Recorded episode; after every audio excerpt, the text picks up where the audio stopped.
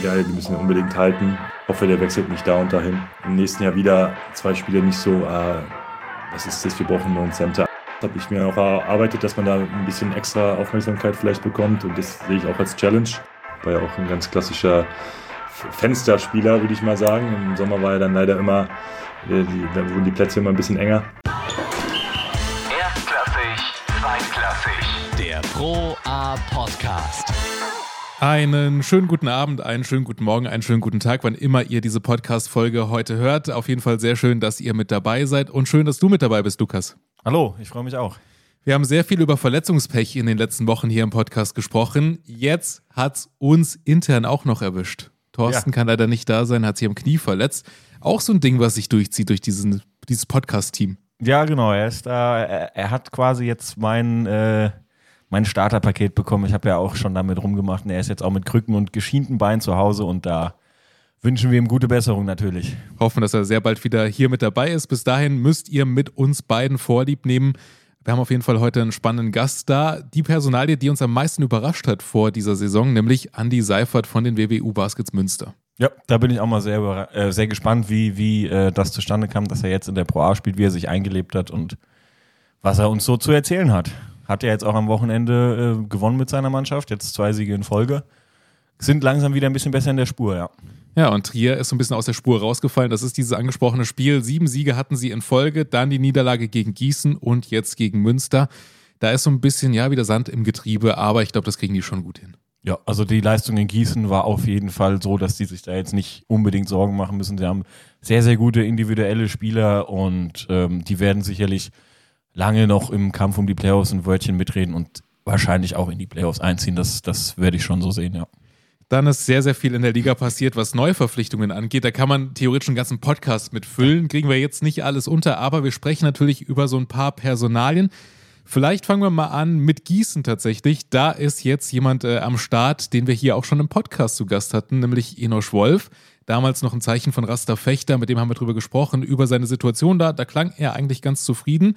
Aber man hat so in den letzten Wochen gesehen, ja, er kommt nicht zum Einsatz. Die Zufriedenheit, die sinkt so ein bisschen hat er irgendwie, ist er da aus der Rotation gefallen, war teilweise nicht mal mehr im Kader und ähm, Frankie Ignatovic war ja schon lange auf der Suche nach einem, nach einem großen deutschen Spieler und dann hat er ihn jetzt gefunden, den Enosch Wolf, die sich wohl auch schon äh, über die Jahre immer mal im Auge hatten, aber nie zusammengearbeitet haben und äh, ja, hat jetzt sein Debüt gegeben in Schwenning, war soweit in Ordnung, bin gespannt, was er der Mannschaft noch geben kann, ja.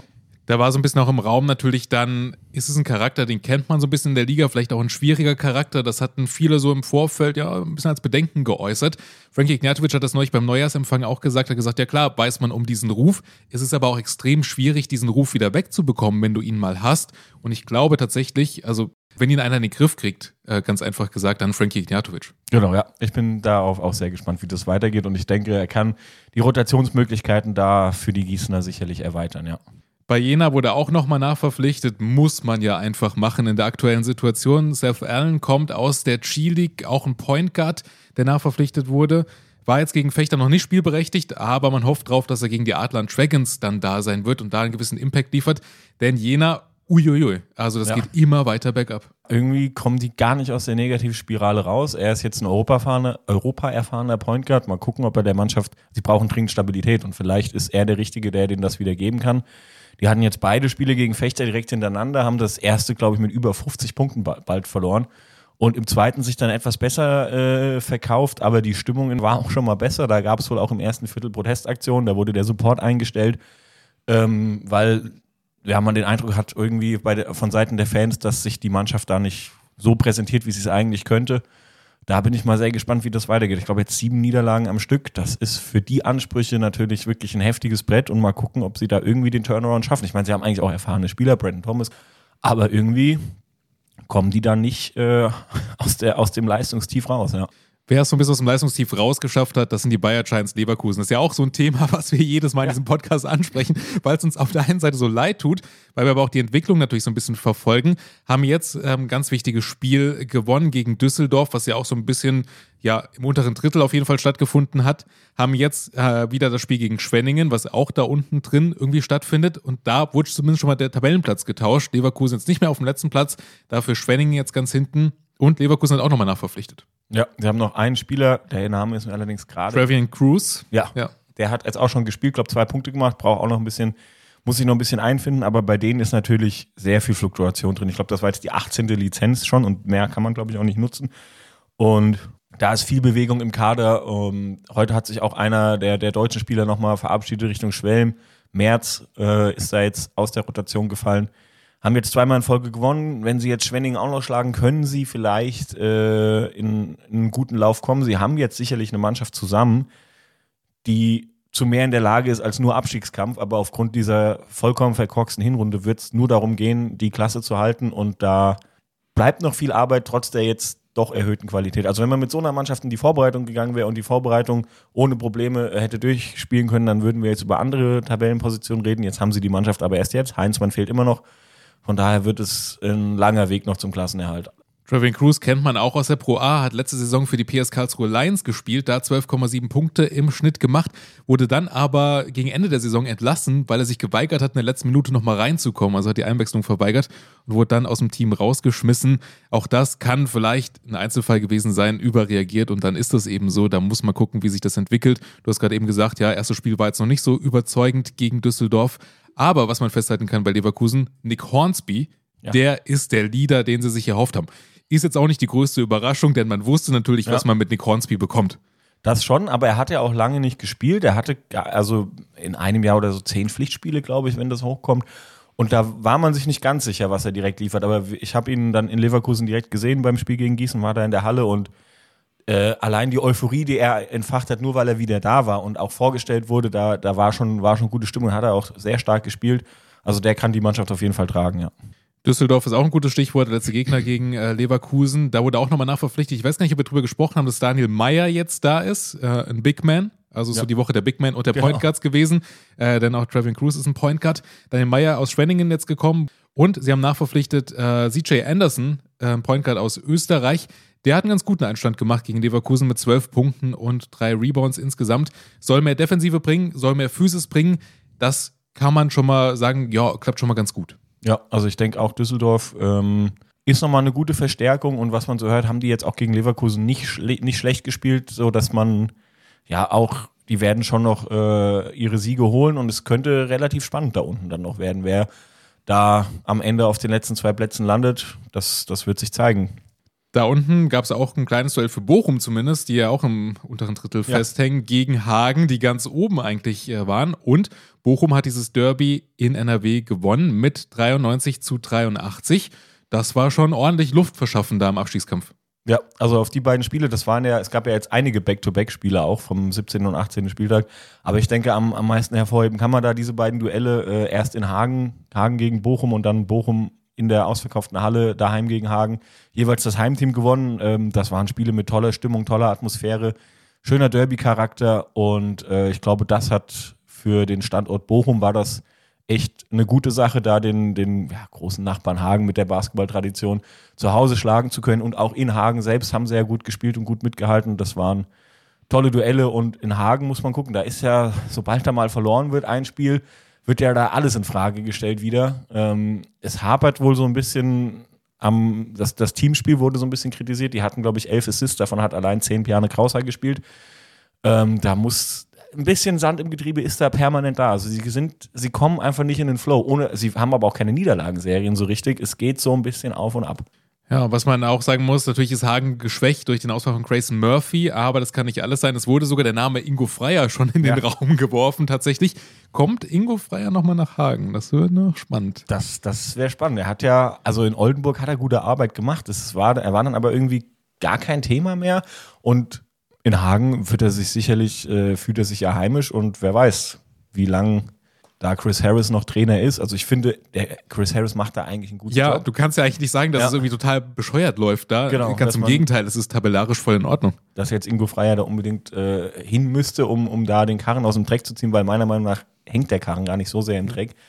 Aber die Liga an sich und auch der Basketball, äh, es fallen ja doch sehr viele Punkte, ohne dass es die klassischen Run-and-Gun-Spiele sind. Mal gucken, das wäre ja eigentlich, würde ihm das ja zu Pass kommen, aber müssen wir mal schauen. Das ist ein guter Punkt, was du gerade ansprichst. Ja, es sind sehr offensiv starke Spiele, sehr hoch auch, die ausgehen, aber du merkst es dabei nicht. Genau. Das ist toller Basketball an Ja. vielen Stellen, einfach ohne, dass es irgendwie nervt, weil keine Ja. Defense gespielt wird. Ganz im Gegenteil, oftmals wird sogar Defense gespielt und trotzdem gehen die Spiele so hoch aus. Ja, also ich habe mich schon sehr oft nach Spielen mit Gießener Beteiligung auch dann am Ende gefragt oder darüber nachgedacht, war das jetzt ein Spiel, was unbedingt 103 zu 96 ausgehen muss? Eigentlich vom Gefühl her nicht. Ähm, weil es ist, der Hassel stimmt, der Einsatz stimmt. Es ist nicht so, dass man planlos nach vorne läuft und den Ball draufrotscht, weder beim Gegner noch bei Gießen selber. Aber die Scores werden immer höher, ja. Ein Spiel, wo es nicht so war, was aber hätte sein können, ist das Spiel von Münster gegen Trier, was wir schon mal angesprochen haben, 81 zu 79 am Ende. Trier ja auch dafür bekannt, dass sie sehr, sehr hoch scoren. Woran das lag, da können wir jetzt mal drüber sprechen mit unserem Gast, mit Andy Seifert, den wir hier begrüßen. Herzlich willkommen. Ja, danke für die Einladung. Bin Sehr, sehr gespannt. gerne. Lass uns gerade mal über das letzte Spiel sprechen. Gegen Trier ist noch gar nicht so lange her. Ihr habt 81 zu 79 gewonnen. Was war denn der Grund, dass ihr am Ende gewonnen habt gegen Trier, die ja wirklich eine bockstarke Mannschaft sind eigentlich? Kurz gesagt war der Grund, glaube ich, am Ende, dass wir ja, die Verteidigung deutlich angezogen haben in der zweiten Hälfte und äh, gerade wenig Punkte von den kleinen Spielern, äh, Position 1, 2, 3, äh, zugelassen haben. Ähm, alle unter 10 Punkte gehalten haben. Da waren ja zwei dabei, die im Hinspiel, glaube ich, kombiniert 50 Punkte erzielt hatten gegen uns. Von daher war das, glaube ich, der Schlüssel zum Erfolg. Jetzt steht ihr bei acht Siegen aus 18 Spielen, Tabellenplatz 12. Ist das schon so eine Region, wo ihr sagt, okay, da kann man am Ende der Saison stehen oder was ist euer Saisonziel überhaupt? Mm, Ich glaube, Nummer eins Saisonziel ist immer noch äh, Klasse halten. Mm, Gerade als Aufsteiger mit einem ja, Kern, der immer noch aus Spielern besteht, der äh, in der Pro A und in der Regionalliga auch schon zusammengespielt hat, ähm, ist das immer noch Nummer eins Saisonziel. Aber klar, können wir uns jetzt vielleicht so einen kleinen Blick nach oben erlauben, weil wir jetzt, glaube ich, nur einen Sieg von den Playoff-Plätzen aktuell entfernt sind. Ähm, aber ich glaube, wenn wir weiter diese auch die Entwicklung zeigen, die wir jetzt gezeigt haben, ähm, können wir da erstmal positiv in die, in die Zukunft und auf die nächsten Spiele blicken. Ähm, müssen halt aufpassen, dass wir nicht wieder schnell in alte Muster verfallen und ähm, dass uns da auch vielleicht die Jugend vielleicht ein bisschen im Weg steht. Aber ich glaube, aktuell äh, zeigen wir echt einen guten Weg und äh, auch, auch jetzt gerade gegen Trier fand ich eine, eine, eine reife Leistung vor allen Dingen. Ja? Also jetzt nicht gar nicht zu vergleichen mit dem Anfangsmonaten.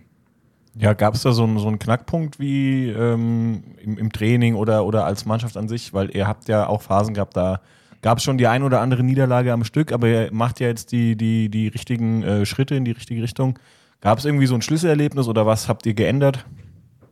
Äh, ich glaube, nachdem wir am Anfang ein paar vielleicht Überraschungssiege auch geholt hatten, hatten wir dann so eine relativ lange Durststrecke mit, mit ein paar Niederlagen in Folge, wo es dann wirklich darum geht, jetzt nicht sich an dieses Verlieren zu gewöhnen, sondern immer äh, auch in jedem Training, in jedem Trainingsspiel gewinnen zu wollen, wirklich. Und äh, dann hat es ein bisschen gedauert, aber dann konnten wir endlich, wieder ähm, einen, einen Sieg gegen Bremerhaven war es, glaube ich, damals, äh, wo wir dann diese Niederlagenserie kappen konnten, äh, einen Sieg einfahren.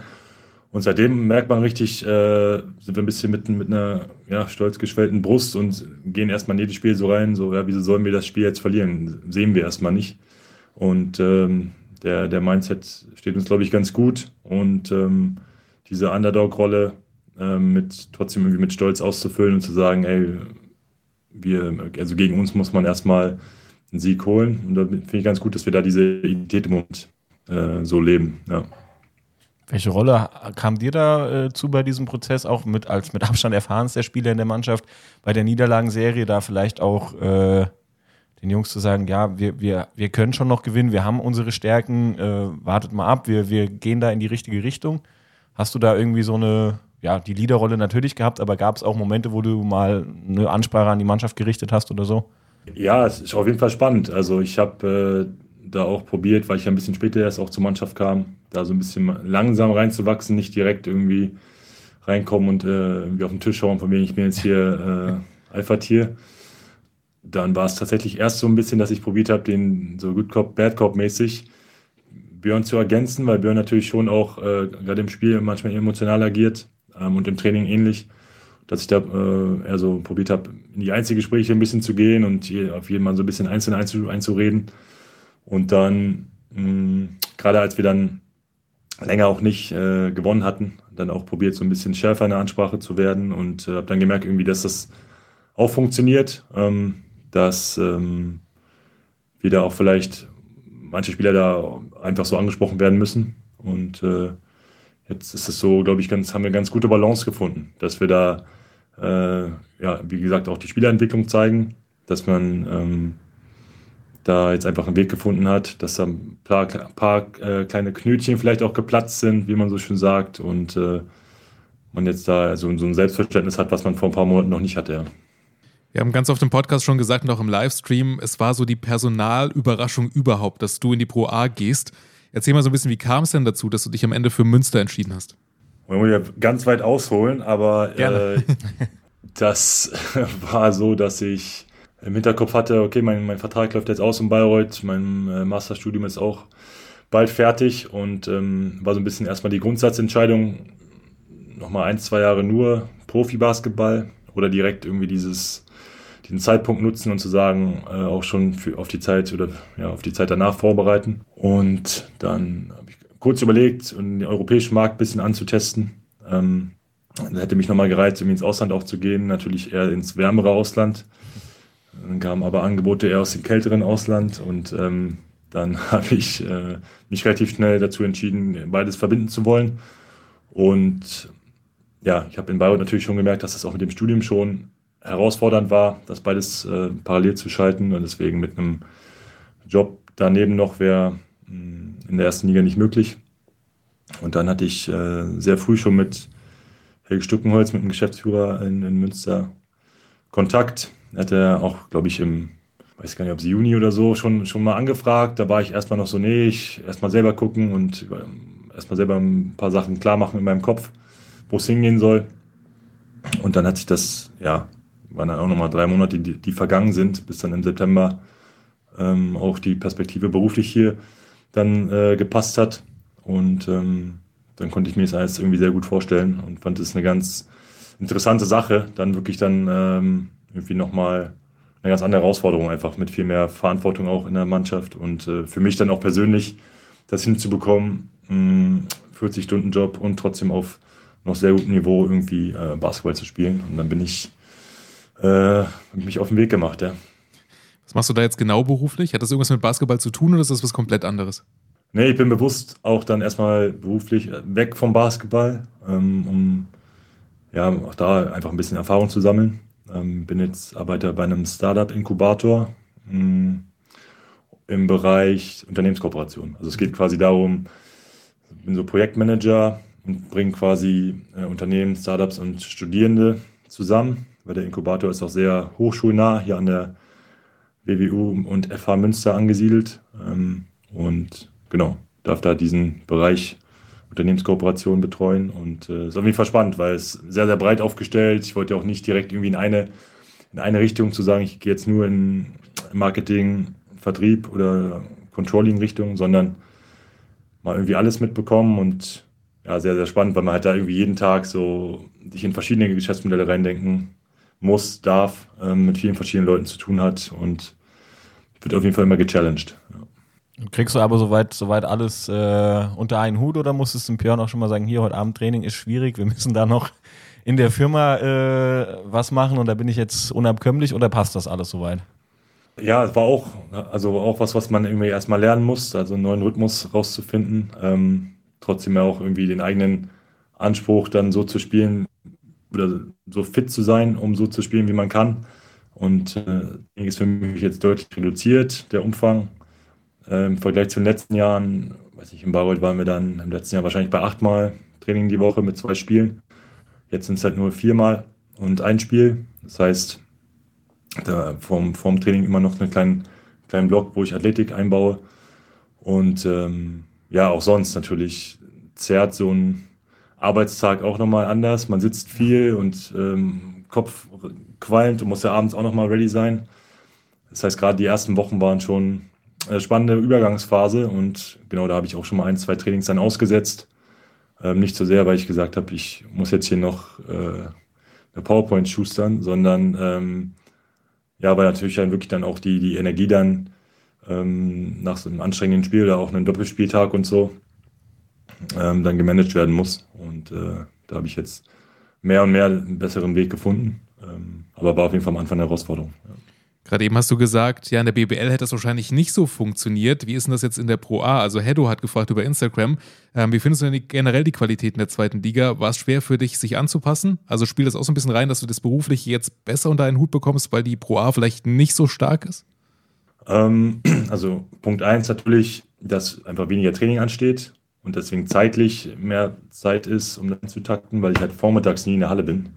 Ähm, und es kommt mir natürlich auch entgegen, dass das wahrscheinlich das athletische Niveau der Hauptunterschied ist, das äh, geringer ist in der Pro A, würde ich sagen. Ähm, das Spiel ist etwas langsamer eventuell. Die Spieler sind nicht ganz so athletisch wie in der ersten Liga. Ähm, das heißt, im Umkehrschluss, die paar Einheiten, die ich vielleicht weniger jetzt an, der, an meiner Fitnessanalytik arbeiten kann, fallen nicht so ins Gewicht, mhm. würde ich jetzt mal sagen. Und deswegen ja, kam ich da, glaube ich, auch trotzdem ganz gut rein. Und ähm, finde aber trotzdem, dass es eine, eine, sehr, sehr, also das Competitive League ist, weil ja halt wirklich, jeder kann jeden schlagen an einem gewissen Tag. Deswegen finde ich es auf keinen Fall zu unterschätzen. Es ist halt einfach eine, noch eine andere Art und viel, viel mehr, ähm, ja, ich würde fast sagen, auch teilweise ein bisschen mehr Intensität, weil halt jedes Spiel ähm, nicht immer klar ist, wer, außer wenn man Fechter vielleicht ein bisschen ausklammert, ähm, in diesem Jahr also kann eigentlich jede Mannschaft jeden schlagen, denke ich.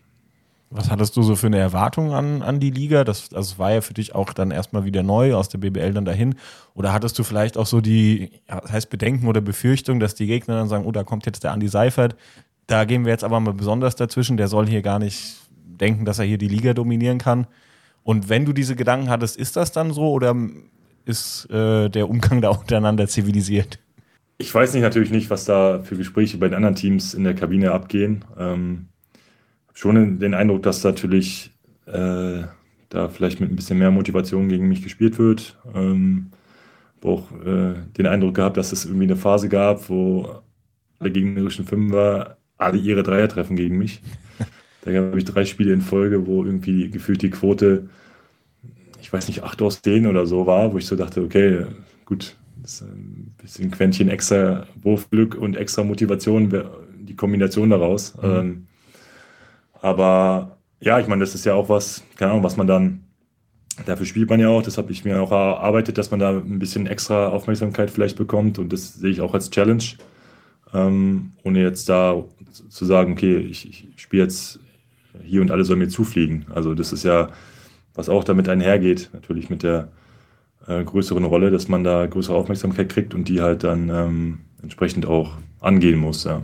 Was macht denn mehr Bock, ein Triple-Double in der Pro A zu haben oder in der Bundesliga zu spielen, weil es eben die Bundesliga ist? Also du hast ja gegen Dresden dein erstes Triple-Double gemacht in der Saison, was ja schon sehr ordentlich ist. Ähm, generell jetzt auch wieder gegen Trier sehr viele Punkte erzielt, ähm, Topscorer da gewesen. Was macht mehr Bock? Boah, ist schwer zu sagen. Ne? Also ähm, es macht immer Bock zu gewinnen. Deswegen würde ich sagen, hat das nächste Spiel im Endeffekt nicht so Bock gemacht, weil es da knapp nicht gereicht hat mit einem Buzzerbeater. Ähm, äh, da war Trier natürlich deutlich, deutlich schöner jetzt. Ähm, aber äh, generell ist es, glaube ich, immer sehr, sehr mannschaftsabhängig. Also ob du jetzt in der ersten Liga in einer Mannschaft spielst, die nicht funktioniert, du kriegst nur auf gut Deutsch auf den Sack, dann hast du natürlich da auch keinen kein Spaß oder weniger Spaß. Und deswegen genieße ich gerade die Zeit, weil wir halt jetzt gerade eine Phase haben, wo wir auch ein paar Spiele gewinnen, wo man eine Entwicklung sieht. Und ähm, ja, bin mir natürlich bewusst, dass die Rolle größer ist als in der ersten Liga noch ich auch immer, glaube ich, in der größeren Rolle auch besser meine Stärken äh, ausspielen kann als in der kleineren.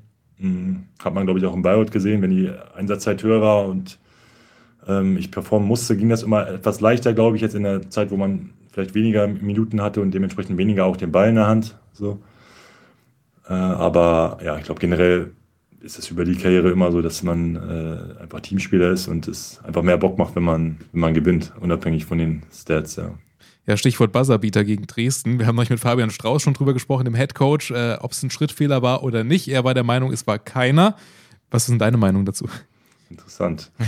äh, meiner Meinung nach sehr, sehr klar. Ich meine, im Spiel das zu pfeifen ist natürlich dann auch, gerade in der letzten Szene bin ich auch immer ein Fan davon, das dann laufen zu lassen. Also generell, äh, wenn es jetzt kein, auch wenn es ein Foul ist oder halt so Sachen, die du wirklich erst in der Slow Motion siehst, das hätte man vielleicht in der, in der BBL dann nochmal reviewen können.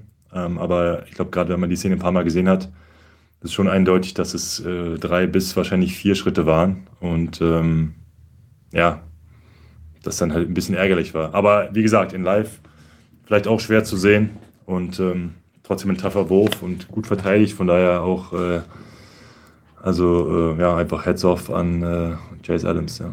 Ja, ich glaube, es gab keine so richtige Meinung. Ne? Wir waren uns auch uneinig und auch generell in der gesamten Liga. Jeder hat irgendwie eine andere Meinung dazu. Ähm, am Ende ist es dann wahrscheinlich einfach so. Ich ten, bin auch eher zum Schrittfehler, habe da eher dahin tendiert, weil es irgendwie so eine Bewegung war, wo man erstmal denkt, das war nicht ganz so, wie es sein soll, aber ich hätte es jetzt regeltechnisch auch nicht erklären können, exakt. Und deshalb ja. Wilde Szene. Also aus meiner Sicht war es ja so, dass er quasi sich schon gegathert hat, hat schon zwei Schritte gemacht und dann nochmal zwei. Und dieser typische, was er jetzt anscheinend salonfähig ist, der James Harden, geht ja immer von einem Bein aus. Das sind zwar auch drei Schritte, aber den darfst du ja irgendwie machen. Aber wenn du dann vorher zwei Schritte gemacht hast und dann noch zwei, dann wird es, glaube ich, langsam ein bisschen äh, kreativ. aber war auf jeden Fall ein spektakuläres, ja. spektakuläres Ende von einem sehr spektakulären Spiel. Also. Ja, auf jeden Fall, ja. Das äh, gibt auch Motivation fürs Rückspiel, auf jeden Fall. Wir haben schon über Björn Hamsen gesprochen, du hast eben gesagt, der ist sehr emotional, wenn es ums Spielen geht, äh, generell aber auch im Training. Was wusstest du denn vorher von Björn Hamsen? Ich habe natürlich oft gegen ihn gespielt, ähm, als er zum Beispiel in Gießen war oder in, beim MBC oder in Jena. Und deswegen kannte ich ihn auch schon sehr lange. Wir sind auch bei derselben äh, Agentur, bei, bei Jan Rodewald beide als Agent äh, oder er ist unser Agent. Von daher äh, wusste ich, was er, was er für ein Typ ist und ähm, wusste, dass äh, er auch ein Basketball-Brain einfach ist und der auch gerade deswegen, glaube ich, emotional reagiert, weil er halt so akribisch das vorbereitet, so viel Zeit da reinsteckt und ähm, die Gameplans halt einfach auch äh, Hand und Fuß haben und von daher er sich dann einfach ärgert, wenn die nicht umgesetzt werden. Das verstehe ich zum, zum Teil natürlich und äh, gerade im Spiel ähm, ist das immer, ist immer emotionaler, da macht man immer, ist man immer bei so einem gewissen Puls, weil es halt einfach auch um was geht. Von daher finde ich, ist das ja nur ein Zeichen dafür, dass es einfach, dass er da mit, mit voll 100% Leidenschaft irgendwie dabei ist und alles für die Sache gibt. Ja, das ist auf jeden Fall, das zeichnet ihn ja irgendwie schon immer aus. Das war hier in Gießen schon ja. so und dann habe ich ihn auch länger nicht gesehen und dann hatten wir vor der Saison das Testspiel hier in, in Gießen, auch gegen Münster, da warst du noch nicht dabei. Und da ist er dann auch mit zwei Ts aus der Halle geflogen und hat gesagt, ah ja gut, das ist der Björn, wie man ihn halt kennt und so wird er sich wahrscheinlich auch nicht mehr groß verändern. Ja, das macht ihn ja auch ein bisschen aus. Ja, also ich finde, ich mag so einen Trainer immer lieber als, als das andere Gegenteil, wo man irgendwie mh, hm, gar, also wenig äh, Reaktion bekommt, wenig Menschliches dann irgendwie auch. Und äh, da, also bei Björn weiß man immer, woran man ist. Und das ist, äh, das kann ja auf jeden Fall auch ein Vorteil sein. Und klar, ist jetzt in meiner Rolle so, dass ich auf jeden Fall weniger äh, angeschrien werde äh, als der Rest eventuell. Und mh, hm, deswegen habe ich vielleicht leicht reden aber so, so ist es dann. Also ich meine, äh, ich glaube, er ist auch ein Trainer, der halt besser mit eventuell schon erfahrenen Spielern oder klar kommt, ist jetzt falsch gesagt, aber ähm, gewisse Sachen vielleicht voraussetzt und deswegen vielleicht gerade, wenn jetzt immer wieder Fehler nochmal gegangen werden, nochmal gemacht werden, dann glaube ich, ihn das extra auf die Palme bringt. So. Ähm, aber wie gesagt, also das ist, äh, das zeichnet ihn auch einfach aus, ja. Wie war er denn nach dem Buzzerbeater drauf? oh, da muss ich überlegen. Ähm, ich glaube, da war es ähm, ja so ein bisschen Resignation, weil wir eigentlich ein sehr gutes Spiel gemacht haben und ähm, auch da noch so ein bisschen als natürlich als Underdog angetreten sind und Dresden so ein bisschen die Überraschungsmannschaft der Liga. Äh, das heißt, da war, mir, war das Urteil relativ milde, aber ähm, Ja, war natürlich genau, genauso schockiert wie wir alle, dass wir das dann noch irgendwie aus der Hand gegeben haben, leider am Ende. Gibt ja noch einen Trainer in deiner Laufbahn, der dich so ein bisschen begleitet hat, nämlich Henrik Rödel. Ähm, hast in Berlin unter ihm gespielt, in der NBBL. Dann hat er dich nach Trier geholt und dann, glaube ich, auch noch Nationalmannschaft, richtig? Also, was verbindest du denn mit ihm? Ja. Genau, also finde ich äh, natürlich für mich so die, die entscheidende Trainerpersönlichkeit in meiner Karriere, weil er natürlich mir den, äh, erlaubt hat, quasi den Fuß in die Tür BBL zu stellen äh, damals in Trier. Hm. Und äh, genau, die drei Jahre mich da begleitet hat, mich da zum ja, Bundesligaspieler, dann aber auch zum Nationalspieler entwickelt habe in den Jahren. Von daher auf jeden Fall eine besondere äh, Verbindung immer zu ihm. Und ähm, auch jetzt noch den, den Kontakt äh, aufrecht gehalten. Er ist ja gerade in Ägypten ab und zu mal, mal ein paar Pyramidenfotos durchgeschickt. Äh, also bin ich auch up to date. Und genau, dann in der Nationalmannschaft äh, auch noch eine gute Zeit gehabt und die, die, die Qualifikationsfenster vor allen Dingen gespielt. Ähm, war ja auch ein ganz klassischer Fensterspieler, würde ich mal sagen. Im Sommer war er dann leider immer, äh, die, da wurden die Plätze immer ein bisschen enger. Aber mh, genau, gerade in den Nationalmannschaftsfenstern im Winter immer äh, auch immer mit, mit Spaß dabei gewesen. Ja. Ja, 50, 50 Länderspiele, ein bisschen knapp über 50 Länderspiele hast du, glaube ich, gemacht. Ne? Was war so dein Hm. schönstes Erlebnis mit der Nationalmannschaft, falls es da eins gibt? Äh, Das Schönste war eigentlich relativ am Anfang 2013, ähm, die EM in Slowenien, mh, in den, erstmal in den Kader geschafft zu haben. Äh, und dann leider auch direkt so ein bisschen das Tragischste danach, weil ich mich im Abschlusstraining verletzt habe. Und dann äh, so ein bisschen einbeinig nur noch rumgelaufen bin und ja, dann auch nur kurze Einsatzzeiten zwei, in zwei Spielen noch probiert, aber das ging dann nicht mehr so richtig. Ein bisschen ärgerlich, weil das wäre natürlich eine, eine, eine gute Bühne auch gewesen. Ähm, ansonsten generell das erste Länderspiel vergisst man, glaube ich, auch nicht, auch wenn es jetzt kein besonders schöner großer Rahmen war. Es war irgendwie ein Oberwart in Österreich, so ein Testspiel, aber äh, egal, erstes Länderspiel hat man irgendwie immer im Kopf. Und mh, ansonsten Heimspiel gegen Serbien zum Beispiel in Frankfurt war irgendwie noch was Besonderes, was wir da gewonnen haben. Ähm, und ja, so verschiedene kleine Side-Stories, die dann irgendwie jetzt auch noch im Kopf rumschwirren, aber auf dem Feld, äh, wenn es so wahrscheinlich das, das Schönste war so ein bisschen da wirklich äh, in Slowenien so diese EM-Luft und diese ganze Aura da mitzubekommen. Ja. Ja, glaube ich, so Turniere sind ja schon, schon was Besonderes. Kriegt man ja auch so mit, war jetzt in, in Köln das Turnier, da war ich auch mal einen Tag in Köln vor Ort, einen ganzen Tag. Das ist schon, schon ein gutes Feeling und wahrscheinlich als Aktiver dann nochmal viel, viel mehr, ja.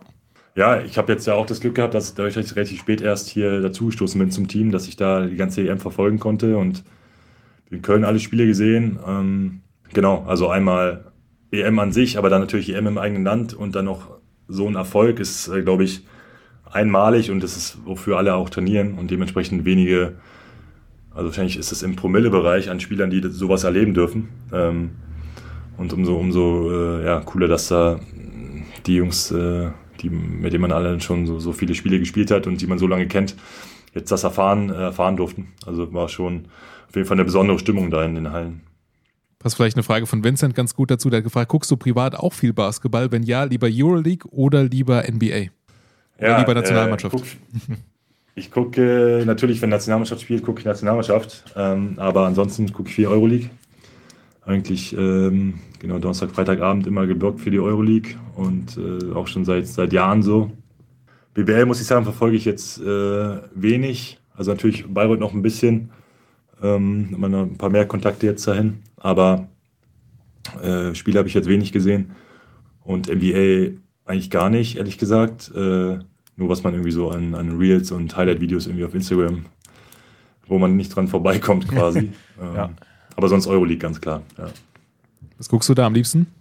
Äh, ich hatte, ich war im Sommer habe ich, ähm, war ich in Belgrad, habe Ah, okay. ähm, Ja. Stadtderby geguckt, äh, Roter Stern gegen Partisan, ähm, war ich Mike besuchen und deswegen das ist äh, so diese Stimmung, die gucke ich mir immer auch die Spiele raus, wo da irgendwie die Stadtrivalen spielen, war dann noch ein paar Wochen später in Piräus auch, einen alten Kollegen äh, besucht. So diese Stimmung, wenn man da einmal in der Halle war, äh, also die beiden Teams, oder die drei Teams sind es ja, mm, gucke ich auf jeden Fall immer.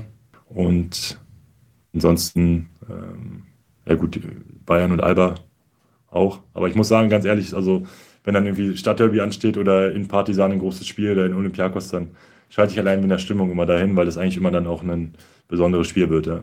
Ja, so geht's mir da auch. Ich gucke gerne die, die Belgrad-Spiele, vor allem da geht's ja wirklich immer richtig ab. Das ist Ja. schon, schon ein anderes Level, ja. Das macht, macht viel Also ihr werdet auch eher Team, Team Euroleague, oder? Ja, ja. Ja, definitiv, ja. Also NBA, das ist, ja, weiß ich nicht, muss man sich nicht unbedingt geben. Ja, ich finde Euroleague ist deutlich netter anzusehen. Da steht, auch wenn man natürlich drumherum ist da auch jetzt viel los, aber meistens ja von den Fans. Aber wenn man sich die NBA-Spiele anguckt, das ist, das ist ja vor allen Dingen in der regulären Saison doch mehr, mehr Show und ja, Ja. nee, bin ich auch nicht so der Fan von. Wie ist denn die Stimmung bei euch in der Halle? Was ist generell Münster für Äh, eine auch- Basketballstadt? Ja, also besser, besser als äh, erwartet. Also ich habe ja nicht, nicht, ehrlich gesagt, nicht, nicht groß Ahnung gehabt. Ähm, generell von den, von den, vom Zuschauer, Zuspruch in der Pro A und so. Aber ich glaube, wir haben jetzt am Schnitt zweieinhalbtausend und es ist, ähm, macht immer Bock. Also ist auch, sage ich auch immer den Jungs, dass man das nicht als selbstverständlich sehen darf, dass die Halle voll ist, gerade wenn es mal nicht läuft. Äh, von daher äh, genieße ich es sehr, hier immer eine fast ausverkaufte Halle zu haben in Münster und ähm, auch immer sehr, sehr viele junge Leute da im Publikum und ähm, sehr stimmungsvoll, gerade wenn es gut läuft, ist da, ist da echt, echt Stimmung drin. Und äh, auch sonst, glaube ich, hat sich der Verein hier schon gut äh, in, der, in der Stadt positioniert, dadurch, dass er eigentlich lange das, ich sag mal, eher so semi-professionell betrieben wurde, jetzt in den letzten Jahren durch die Pro B, durch den Pro B-Aufstieg, ähm, dann wirklich die Strukturen langsam aufgebaut wurden. Ich glaube, man hat hier noch die, die Fußballer und die, und die Volleyballerinnen, die äh, auch Profimannschaften stellen. Dadurch, dass natürlich auch die Uni im Namen ist, WWU Baskets, ähm, WWU, äh, also die Universität hier in Münster, äh, Namenssponsor ist, äh, dass eine klare Verbindung ist und dementsprechend viele Studierende auch immer dann den Weg in die Halle finden. Und äh, es macht, macht auf jeden Fall Spaß, ja.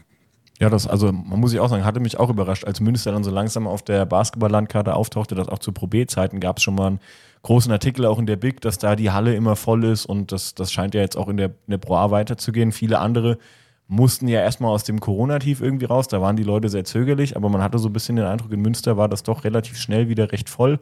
Und äh, was du auch sagst, die, die Studenten werden da relativ gut mit einbezogen. Das hat uns auch Luis Figge erzählt, der da meint, das wird da immer auch so ein ist so eine Art Event auch für die Studenten. Bevor die dann abends nochmal richtig äh, weiterziehen, gehen die erstmal zum Basketball und stimmen sich da ein. Ja. Also es äh, scheint ja. ja. ganz gut da zu laufen, ja. Ja, ist auf jeden Fall, ähm, gehört zum guten Ton hier, Samstagabend zum Basketball zu gehen und dann, äh, dann in die Altstadt, genau. Das ist so der typische Münsteraner Samstagabend, würde ich sagen. Ja, umso ärgerlicher, dass, dass unser Spiel bei euch am Sonntag ist. Das äh, Sonntag 18 Uhr ist von Gießen aus, aber ich werde es versuchen zu schaffen, ja. Aber dann ohne, ohne, ja, aber dann ohne Altstadt. Wir haben jetzt die ganze Zeit nur Sonntagsspiele. Wir haben uns auch schon beschwert, weil dann immer der ganze, das ganze Wochenende weg ist und äh, gerade ich dann irgendwie gar keinen freien Tag habe, weil mhm. ich dann heute Morgen auch schon wieder direkt ins Office. Ähm, aber okay. Ja, bin auch nicht so der Freund von Sonntagsspielen, aber gut, gibt, gibt sie ja. halt, ja. Hast du schon so einen Lieblingsort in Münster gefunden? Hat Samet gefragt über Instagram. Lieblingsort in Münster. Ähm, ich wohne relativ zentrumsnah, was ganz, ganz cool ist, weil ich kann zur Arbeit laufen und äh, mit dem Fahrrad zur Halle und bin schnell in der Innenstadt. Von daher ähm, gibt hier hinter dem Ludgeri-Kreisel, wird, äh, wird ihm bestimmten Begriff sein, die Clemenskirche. Und da rundherum gibt es so ein paar kleine Cafés und Restaurants. Ist ein bisschen ruhiger, ist nicht so wie auf dem Domplatz immer direkt ähm, so Touristenfalle, sondern ja, so ein bisschen, genau, ein bisschen, ein bisschen leerer auch vielleicht die, die Gassen. Und von daher äh, da finde ich es ganz entspannt. Ansonsten, ähm, ich überlege, im Hafen, Hafen die Restaurants, auch nicht verkehrt. Und äh, gut, ganz klischeehaft natürlich auch der Berg Fidel, aber äh, nee, also vor allen Dingen dann der, die, die, Orte, wo man dann auch mal äh, gut essen kann und auf, sich auf ein Käffchen treffen kann. So. Dann kam noch eine Frage rein von meiner Frau. Äh, die hat gefragt, wie viel Paar Schuhe ähm, latscht denn so ein Basketballspieler in der Saison durch? Du bist jetzt der, der es beantworten darf. Ja, spielst du auch selber Basketball? Und ich nicht. Dann nee. verglichen der nee. Wert? Oder? Nee, okay. Keine Sorge, kannst nichts Falsches sagen. ähm, also ganz ehrlich hängt's. Also dieses Jahr bin ich bis jetzt mit, mit äh, zwei Paar unterwegs. Ähm, die ersten vier Monate ist eigentlich relativ wenig. Ich hatte davor das Glück, äh, Puma Ausrüster als Ausrüster gehabt äh, zu haben. Und deswegen war dann quasi diese Schuhquelle, die ist nicht versiegt. Das heißt, man konnte auch mal öfter ähm, Schuhe wechseln. Und das steht jetzt aber bald an. Und wenn ich mich auf eine Zahl festlegen würde, würde ich wahrscheinlich sagen, sechs Paar. Oh, schon ordentlich. Ja, ja. stimmt. Jetzt haben wir ja eben nochmal drüber gesprochen, was du jetzt beruflich machst. Waren das schon immer so dein Ziel, dass du gesagt hast, okay, nach dem Basketball, da muss irgendwie mal so ein bisschen was anderes kommen? Oder hast du gesagt, ich lasse mir das erstmal offen und gucke da mal, was passiert? Kann ja bei dir auch vielleicht noch eine Option sein, nochmal irgendwann Bundesliga zu spielen oder was komplett anderes, oder? Ähm, also ich habe immer, es ändert sich natürlich, ne? Ich hatte erst so gedacht, ich äh, studiere erst nach meiner Karriere und gehe dann alles andere ein bisschen entspannter an. Dann hat sich das in Bayreuth so ergeben, dass ich da ähm, das gut vereinbaren konnte, weil es einfach kurze Wege sind und äh, auch das Studium vom, vom also ich habe Sportökonomie studiert, äh, das perfekt gepasst hat. Und dann hat sich da auch nochmal beruflich irgendwie das Feld, wo ich dann später rein will, wollte, ein bisschen geändert. Ich dachte erst, okay, ich bleibe logischerweise in der Sportorganisation und gehe dann vielleicht Richtung mh, hm, sportlicher Leiter oder Geschäftsführer. Aber habe jetzt für mich irgendwie dann auch gesagt, ich würde gerne erstmal weg vom Sport und da so ein bisschen das fehlende Puzzlestück mir noch irgendwie aneignen, und da Erfahrung sammeln und äh, so viel wie möglich irgendwie lernen und Verantwortung bekommen, ähm, um dann vielleicht später das wieder zusammenzuführen. Ich glaube, dieses Netzwerk im Basketball, den Namen im Basketball wird man nicht, wird man nicht verlieren und ähm, man kann da quasi immer zurück. Und ähm, ich finde das auch was, was ähm, an manchen Stellen vielleicht noch im, im, deutschen Basketball auch noch fehlt, dass es wirklich Personen gibt, die irgendwie beides vereinen, dass sie wirklich aus der wirklich selber gespielt haben, eine lange Profikarriere hatten und trotzdem sagen können, okay, ich habe äh, betriebswirtschaftlich bin ich gut aufgestellt und habe da auch ähm, einen Plan, dass man da irgendwie so ein kleines Alleinstellungsmerkmal hat. Das ist so ein bisschen die Idee. Ich würde nicht ausschließen, später wieder im, im Sport zu arbeiten, auch wenn ich jetzt erstmal in einem anderen Feld unterwegs bin. Ja, vielleicht auch, also du hast ja jetzt selber ja gesagt, du hast auch ein bisschen gelernt, deine Rolle jetzt der Erfahrene zu sein, gucken, was macht der Trainer, wie kann ich vielleicht mit den Jungs umgehen, wer braucht wie eine Ansprache. Klingt ja schon so ein bisschen, dass es dir eventuell auch liegen könnte, später dann irgendwann mal auch auf die Trainerbank zu gehen oder schließt du das kategorisch aus, weil es dann wieder der komplette, ähm, ja, alles wieder davon abhängig ist von dem Basketball, ist dann was anderes als im Sportmanagement oder so zu arbeiten, weil wenn man Trainer ist, dann muss man in die Halle, da gibt es eben keine Ausreden, da musst du hin. Schließt ja. du das aus oder wäre es irgendwann auch eine Möglichkeit? Also als Profitrainer schließe ich es 100% aus. Ich würde nicht ausschließen, dass ich da später vielleicht einen, so eine Jugendmannschaft irgendwie nebenbei trainiere, einfach nur, weil man sagt, würde ja gerne was zurückgeben oder man will mal ein bisschen den Kontakt zum Sport und man braucht den, den Geruch von alten Turnschuhen oder so unbedingt in der Nase. Äh, aber Profitrainer würde ich ausschließen, weil äh, es natürlich auch ein relativ kurze Zeitfenster immer sind, die da hm, geöffnet werden, wenn man den Job annimmt. Und ähm, auch sonst ist es, glaube ich, wahrscheinlich zu nah am mhm. Sport dran für mich. Also ähm, deswegen, wenn, wenn ich wieder am Sport arbeiten würde, würde ich dann schon Richtung ja, Funktionär gehen, ob es jetzt äh, bei der Liga, beim Verein oder eventuell auch auf der anderen Seite bei ähm, einfach beim Sportartikelhersteller oder bei Sportfirmen oder Firmen, die im Sportsponsoring tätig sind, wie auch immer. Ähm, muss nicht im, im, direkt am Basketball dran sein. Ähm, das könnte ich mir vorstellen. Aber ich glaube, Simon hat ja auch noch die, in Richtung erste Liga gefragt. Also ich glaube, das ist für mich eigentlich auch, äh, habe ich jetzt im Sommer so en entschieden, ähm, da jetzt nicht nochmal mich wie für einen Vertrag empfehlen zu wollen jetzt in diesem Jahr, sondern wirklich zu sagen, okay, das ist jetzt die Transition, die ich jetzt angefangen habe, ähm, Richtung Karriere nach der Karriere. Ähm, und ja, die auch vielleicht lieber ein, zwei Jahre zu früh als ein, zwei Jahre zu spät. Also hätte, ja, sicher auch noch jetzt eine gute Rolle irgendwo in der ersten Liga spielen können, glaube ich. Äh, aber genau, mir war irgendwie immer wichtig, das dann auch mh, hm, so selbstbestimmt zu entscheiden. Also nicht zu sagen, okay, ich spiele jetzt so lange, bis ich äh, keine Angebote mehr kriege oder bis die Räder abfallen oder mh, hm, bis ich woanders hinwechseln muss, sondern genau, das war ich auch ganz froh, dass ich halt dann das Studium jetzt schon in der Hinterhand habe, dass ich da quasi weich falle und ähm, genau deswegen kann ich jetzt auch, glaube ich, mit Nein beantworten. Du hast gerade über die Karriere nach der Karriere gesprochen. Wie sah denn deine Karriere vor der Karriere eigentlich aus? Wie bist du überhaupt da hingekommen, wo du jetzt bist? Äh, zum Basketball bin ich ähm, hm, mit 13 Jahren habe ich angefangen. Im BBC Berlin, äh, legendärer Ostberliner Basketballverein. Ähm, der, da hat zum Beispiel Nils Giffey auch angefangen im selben Verein. Ein paar andere Jungs, die auch äh, erste Liga Pro B, Pro A-Luft geschnuppert haben. Äh, Steven Monse, zum Beispiel Max Rockmann.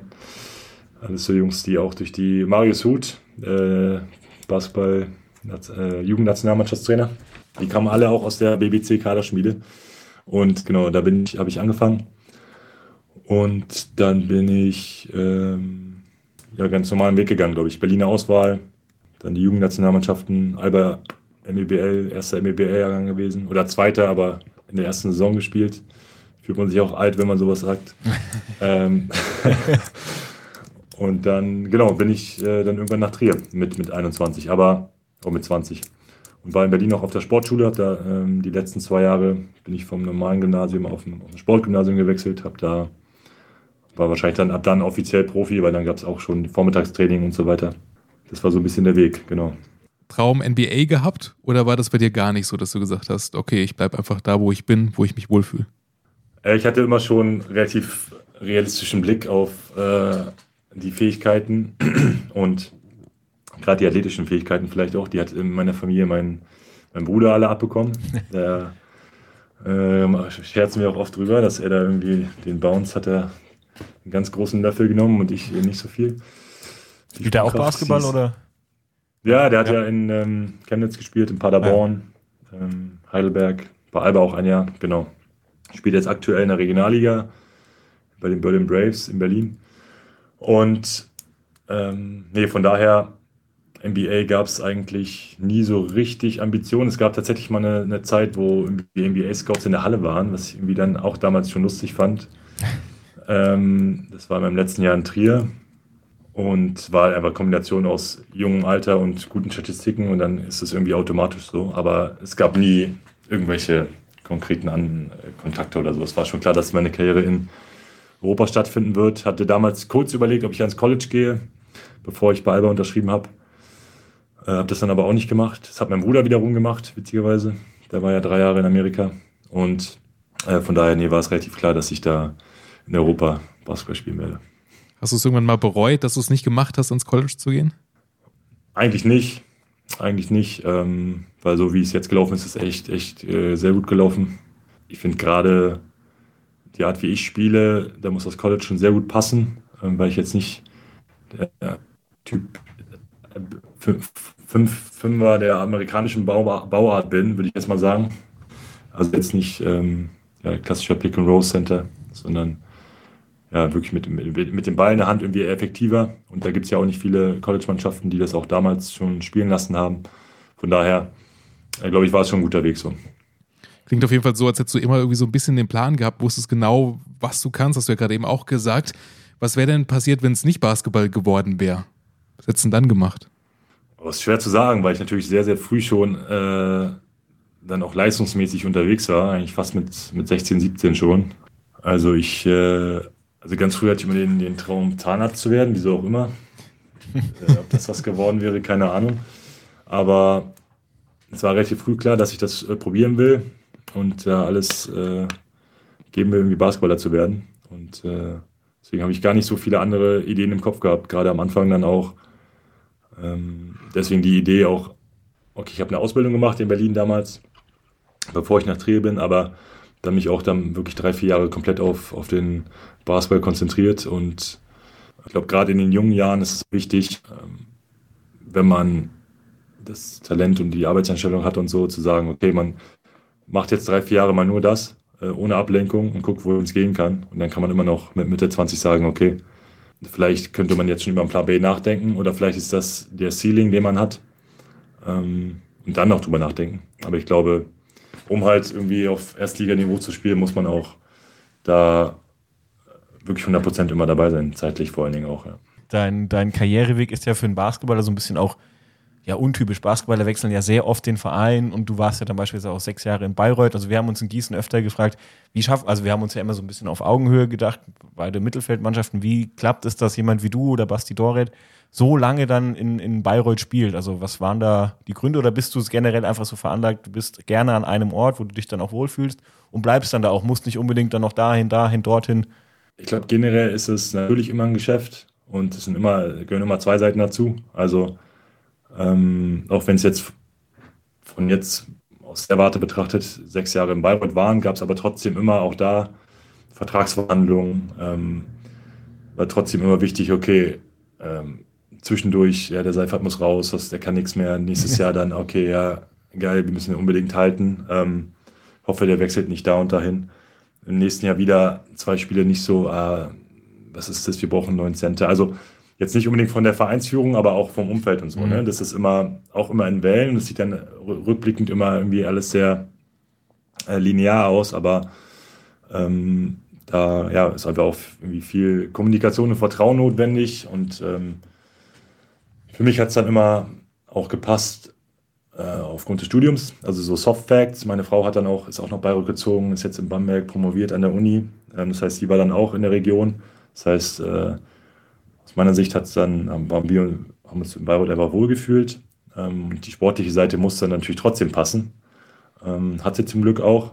Und es war einfach ein guter Fit. Und ich glaube, das ist immer schwer und ist auch vielleicht Sache des Scoutings und Recruitings einen Schritt vorher schon, vielleicht genau solche Spieler dann zu finden, die äh, in dem Standort funktionieren können. Ne? Ist ja dann nicht jeder für eine Großstadt gemacht, nicht jeder für eine Kleinstadt, nicht jeder äh, sechs Jahre für einen Ort, gerade wenn man irgendwie junge Spieler holt, die sich wahrscheinlich eher noch verändern wollen, als so wie ich, der jetzt mit von aus München kam, Euroleague-Niveau, gespielt hat, gemerkt hat, okay, da muss viel zusammenpassen, muss auch vielleicht das nötige Glück da sein, äh, zur richtigen Zeit eine Chance zu kriegen. Dann gesehen okay, das ist jetzt das Niveau, höher geht es auf jeden Fall nicht. Äh, dann bin ich nach Bayreuth und war so, okay, das, äh, wenn jetzt hier international gespielt werden kann auf Champions League-Niveau, ist das ähm, die perfekte Situation.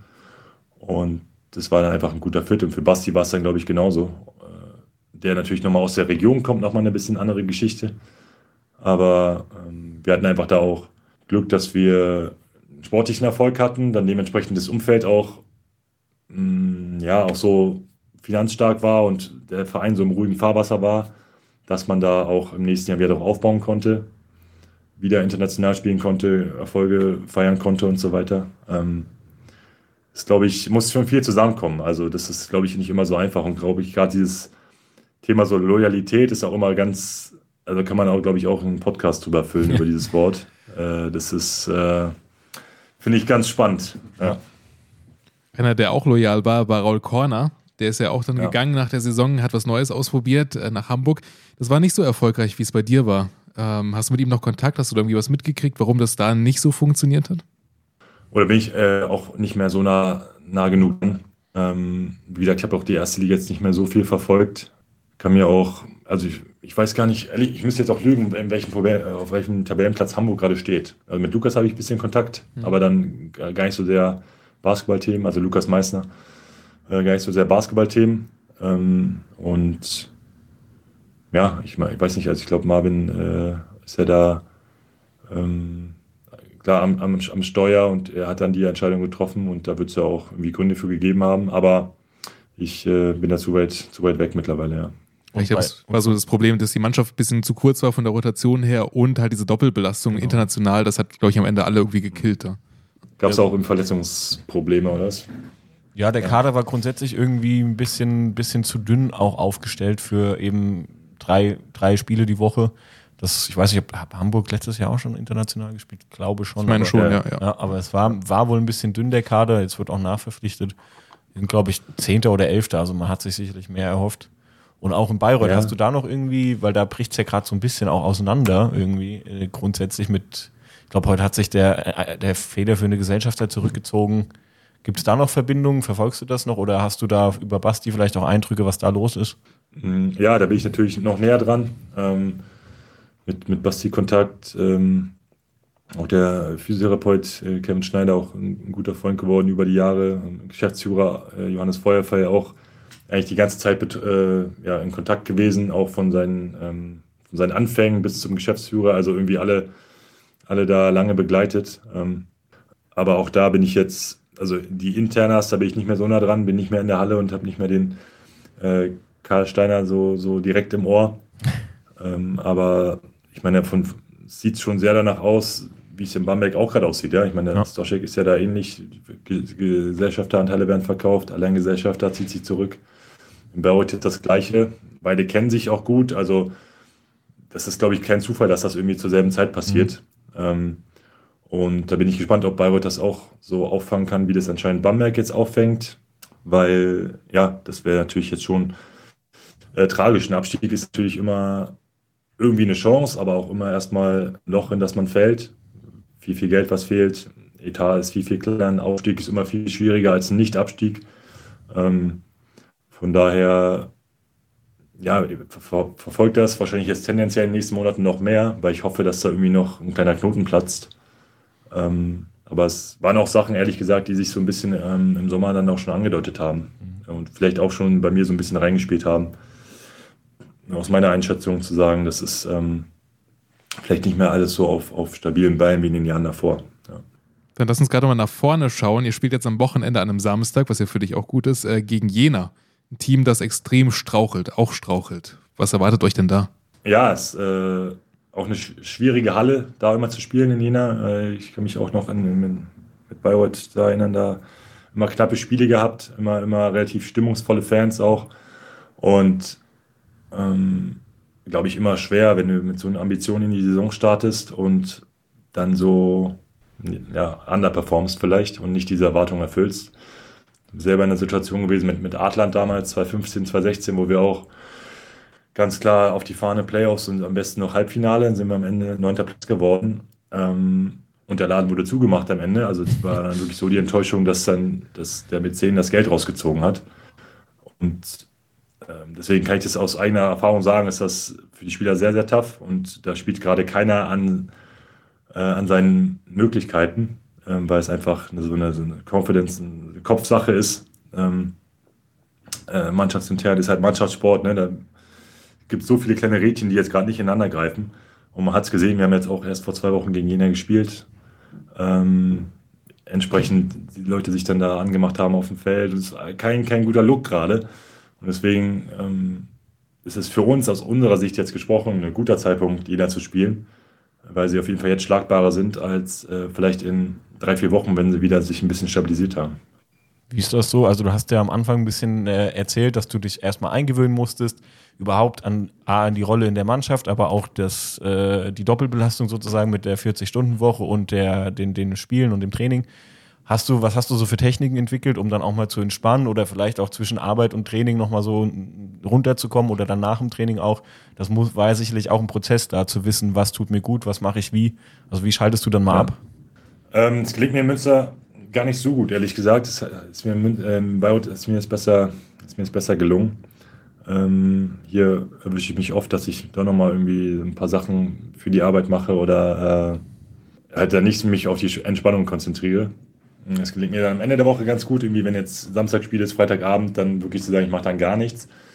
Aber äh, da muss ich jetzt gerade, bin ich immer noch so ein bisschen in dem Pro Prozess, meine, meine Balance zu finden, so zwischen Arbeit, Basketball und auch Entspannung. Gerade an so einem Wochenende wie jetzt, wo wir Sonntag auch spielen. Aber ansonsten bin ich äh, einfach auch gerne einer, der dann gar nichts macht, der wirklich nur so Musik hört und einfach chillt, irgendwie was isst und aus dem Fenster guckt, so gefühlt. Ähm, um da irgendwie sich nicht ständig irgendwelchen Reizen auszusetzen. Ansonsten im Sommer, ich spiele gerne Golf, ehrlich gesagt. Habe jetzt auch ewig nicht Golf gespielt. Das finde ich auch sehr entspannend. Habe ich in Bayreuth angefangen. Meine ganzen Berliner Jungs spielen auch Golf. Das ist was, was mich immer sehr entspannt hat nach dem, nach dem Spieltag, wenn das äh, Wetter entsprechend ist, dann da zwei bis vier Stunden über den Platz zu laufen und einfach nur äh, Quatsch zu, zu erzählen. Das Ähm, ist ja auch wichtig hin und wieder, ja, das stimmt. Genau, mal einfach gar nicht über Basketball, gar nicht über, einfach nur über das Spiel und sich darüber aufzuregen, dass man wieder mal keinen Ball trifft. So. Ähm, sowas, sowas zum Beispiel würde ich dann sagen. Ja. Wahrscheinlich so ein Basketball-Ding zu sein. Ne? Fabian Strauß hat ja. auch erzählt, er geht gerne golfen. Äh, Louis Figge möchte anfangen damit. Also ich kann das verstehen, ich spiele auch selbst Golf. Das ist schon was anderes, wenn du dann einfach draußen bist. Im Sommer mal eine Podcast-Golfrunde Ja. organisieren. Alle, die das gesagt haben und dann spielen wir Ja, mal da eine gibt es Runde. viele. Viele Basketballer, die irgendwie gerade im Sommer spielen. Äh, und ich glaube, auch einer der Sportarten, die wirklich so während der Corona-Hochphase am meisten profitiert haben.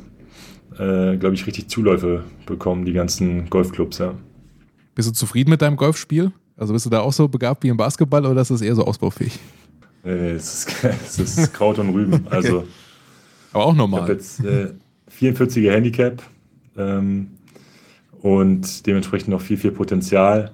Aber ich habe mir sogar so fitted Schläger raus, rausgelassen. Das heißt, ich muss jetzt, also meine Schläger sehen aus wie Tiger Woods, aber ich kann da noch nicht annähernd dran äh, den Worten Taten folgen lassen. Aber nee, wie gesagt, macht Spaß und wenn du eintriffst, dann denkst du ja, die nächste halbe Stunde eh, du kannst es. Von daher alles gut und äh, ist ja auch immer irgendwie so, so ein Social-Event, wenn man da eine Runde Golf spielt, ist ja der ganze Tag auch weg. Von daher äh, ge genieße ich das schon, ja. Dann würde ich äh, sagen, sind wir erstmal durch. Sagen an dich vielen Dank, Andi, dass du da warst, dass du dir Zeit genommen hast, unsere Fragen beantwortet hast. Wünschen dir natürlich alles Gute für die weitere Saison, sowohl sportlich als auch beruflich, dass du da einen guten Rhythmus findest und dabei ganz viel Erfolg. Ja, viel Erfolg, war sehr interessant. Vielen Dank. Ja, danke für die Einladung. Äh, ich werde es weiter verfolgen. Äh, ich hatte es gar nicht so auf dem Schirm bis jetzt, aber äh, ihr habt ja schon echt ein paar, paar, paar Folgen abgedreht und äh, werde ich gleich mal abonnieren. Perfekt, da freuen wir uns. Dir alles Gute, mach's gut, bis demnächst. Das war Erstklassig, Zweitklassig. Der Pro A Podcast. Wenn euch diese Folge gefallen hat, lasst gerne ein Abo da. Alle Kanäle seht ihr auf erstklassig-zweitklassig.de.